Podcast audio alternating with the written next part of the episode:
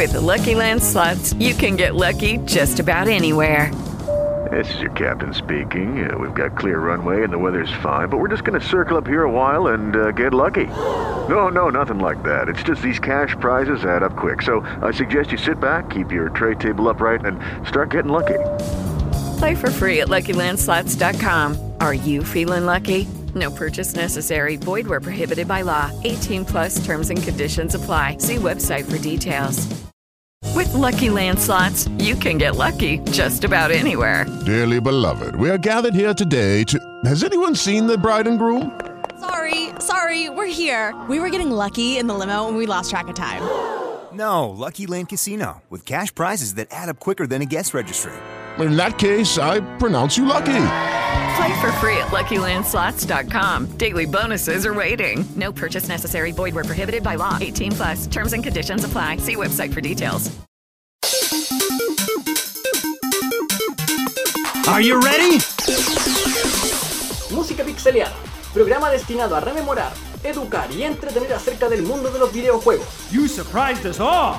En donde además traemos hasta tus oídos las bandas sonoras de tus videojuegos favoritos. I was moved. Música Pixeleada Re- Re- Re- Remix. Más que solo videojuegos.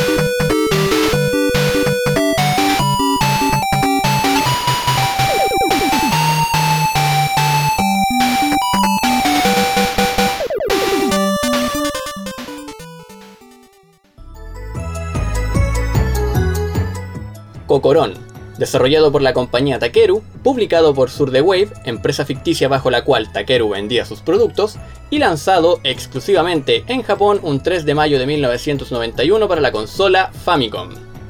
Este juego es lo que se conoce hoy en día como un clon de Mega Man.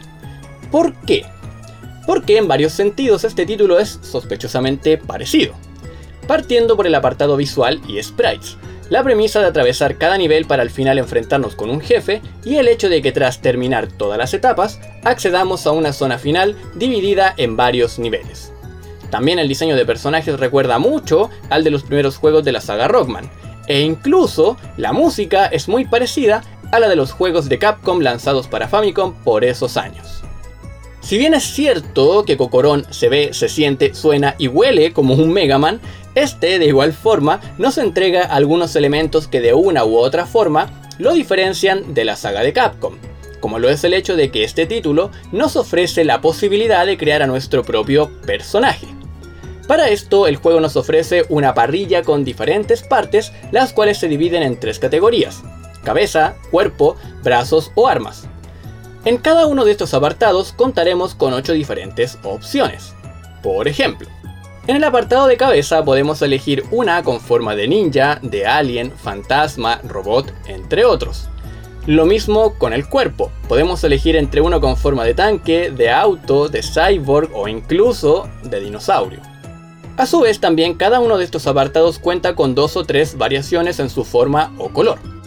Lo interesante de las partes de cuerpo es que todas nos brindan ciertas habilidades, como volar por algunos segundos, movernos con más libertad por los entornos con agua o evitar resbalarnos.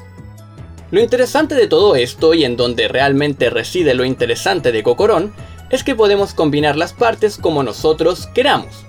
Dígase tener un ninja con cuerpo de dinosaurio, un alien con cuerpo de tanque, un Gundam con cuerpo de bote y así. Con respecto a las armas, aquí también se nos ofrecen hasta 8 posibilidades, desde churikenes y boomerang hasta pelotas y bombas con forma de flores. Otro aspecto muy interesante de este apartado es que cada una de estas partes nos otorga cierta cantidad de puntos de vitalidad, ataque y peso, por lo que esta función no es algo meramente estético, sino que afecta directamente al flujo de juego, en donde quizás en algunos niveles necesitaremos personajes con menos peso o con más vitalidad, de ahí que tras terminar cada nivel se nos dé la posibilidad de crear a un nuevo personaje. Cabe destacar además que cada personaje que creamos queda guardado, por lo que podemos ir alternando entre todas nuestras creaciones a lo largo del juego. Más allá de todo esto y de la premisa de viajar al mundo de los sueños para rescatar a nuestros hermanos, a Santa Claus y luchar contra un tapir en pijama, el juego es básicamente lo que mencionaba al comienzo, un clon de Mega Man, que si bien no es exactamente así que digan, uy, de los mejores, pero sí puede llegar a ser un tanto repetitivo. enfatizo lo de repetitivo. Su atractivo radica en la variedad y vistosidad que esto ofrece en cada uno de los niveles en donde pasamos de visitar junglas, castillos, un mundo de galletas y leche, hasta incluso el espacio exterior. Sin mencionar además los curiosos jefes a los que nos enfrentamos, como un capitán pirata, un hada e incluso a la mismísima luna. No sé ustedes, pero desde mi punto de vista, estos son los elementos que hacen que Cocorón sea recordado por todos quienes han tenido la oportunidad de jugarlo. Y ahora a continuación, damas y caballeros, nos vamos con la primera tanda musical. Nos vamos con Stage Team 2, Stage Team 3, Stage Team 4, Stage Team 5, Boss Encounter, Boss Fight y Victory. Disfrútenlos, damas y caballeros.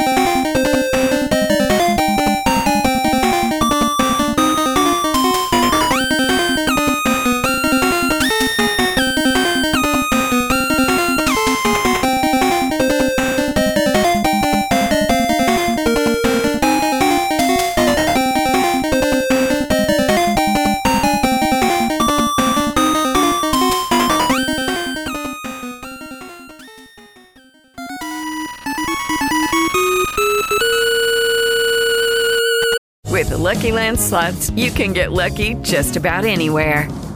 This is your captain speaking. Uh, we've got clear runway and the weather's fine, but we're just going to circle up here a while and uh, get lucky.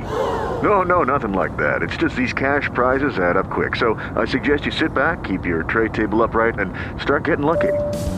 Play for free at LuckyLandSlots.com. Are you feeling lucky?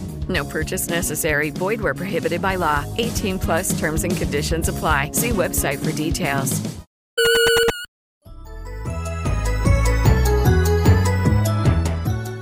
Con respecto al desarrollo de este juego, y tal como lo mencioné al principio del programa, este fue creado por la compañía Takeru, la cual estaba conformada por algunos ex empleados de Capcom, en donde figura Akira Kitamura, reconocido por ser el creador tanto del personaje como también de la fórmula de juego de la saga Mega Man o Rockman, porque suena más bonito Rockman, Shinichi Yoshimoto, quien participó en la parte de diseño de Ghosts and Ghost y Strider, y Takashi Tateichi, reconocido por su trabajo como compositor en el tan querido Mega Man 2.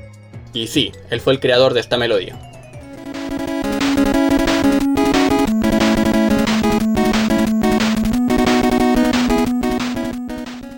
Cabe destacar que Tateichi, luego de su trabajo en Kokoron, deja la compañía Takeru para unirse a Konami, en donde trabajaría en juegos como Batman Returns, Suikoden y Polisnaut, entre tantos otros.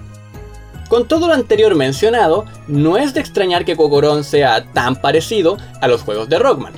Más aún si tenemos al mismísimo creador, el señor Akira Kitamura, quien en esta ocasión se desempeñó como director y diseñador de personajes, de hecho, si vamos a los conceptos de arte presentes en el manual y material publicitario, nos encontraremos con que todos los diseños son muy parecidos a los de Mega Man 1, ya sean expresiones faciales, anatomía y poses.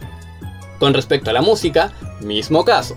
Teniendo Takashi Tateichi como principal compositor, es normal que más de alguna melodía suene muy parecido a las de Mega Man 2. Aunque también hay que mencionar a Yoshiji Yokoyama, quien también figura como uno de los principales compositores, y quien más tarde participaría en este mismo apartado en el legendario Little Samson. Ahora, quizás muchos de ustedes se estén preguntando, oye Kaito, ¿y hay más datos de Kokoron? Y la respuesta es no. Además de todos estos datos técnicos, la verdad es que prácticamente poco y nada se sabe del desarrollo o de las influencias que llevaron a crear un juego con un estilo tan particular. Lo único más curioso y con lo que ya podemos empezar a concluir es que se tenía planeado lanzar secuelas de este juego para los sistemas PC Engine CD-ROM y Sega CD, los cuales llevarían el nombre de PC Cocorón y Pop Land respectivamente. Estas entregas, de acuerdo a algunos screenshots y reviews en algunas revistas de la época, supondrían una considerable mejora en términos gráficos y de jugabilidad, mientras que la versión de Sega CD tendría como principal atractivo cinemáticas totalmente animadas. Lamentablemente, es muy poca la información que existe sobre estos juegos, pero de acuerdo a todos los screenshots existentes, se puede deducir que ambas versiones se encontraban en un punto de desarrollo bastante avanzados. E incluso, una de las canciones de Pop Land llegó a incluirse en el disco de música Mega CD Super Music Collection Volume 1, el cual por cierto fue distribuido por la revista japonesa Super Mega Drive Fan. Supuestamente, y de acuerdo a una entrevista con el compositor Takashi Tateichi, ambas versiones fueron canceladas porque la compañía se había quedado sin fondos, lo que eventualmente la llevó lamentablemente a la quiebra. Y ahora a continuación, y ya para finalizar este programa, nos vamos con los últimos temas que tenemos en nuestra lista musical. Nos vamos con Cocorin's Entrance, Rescuing Friends, Final Area Ending y Pleasant Companions del el álbum Mega CD Super Music Collection Volume 1. Disfrútenlos, damas y caballeros.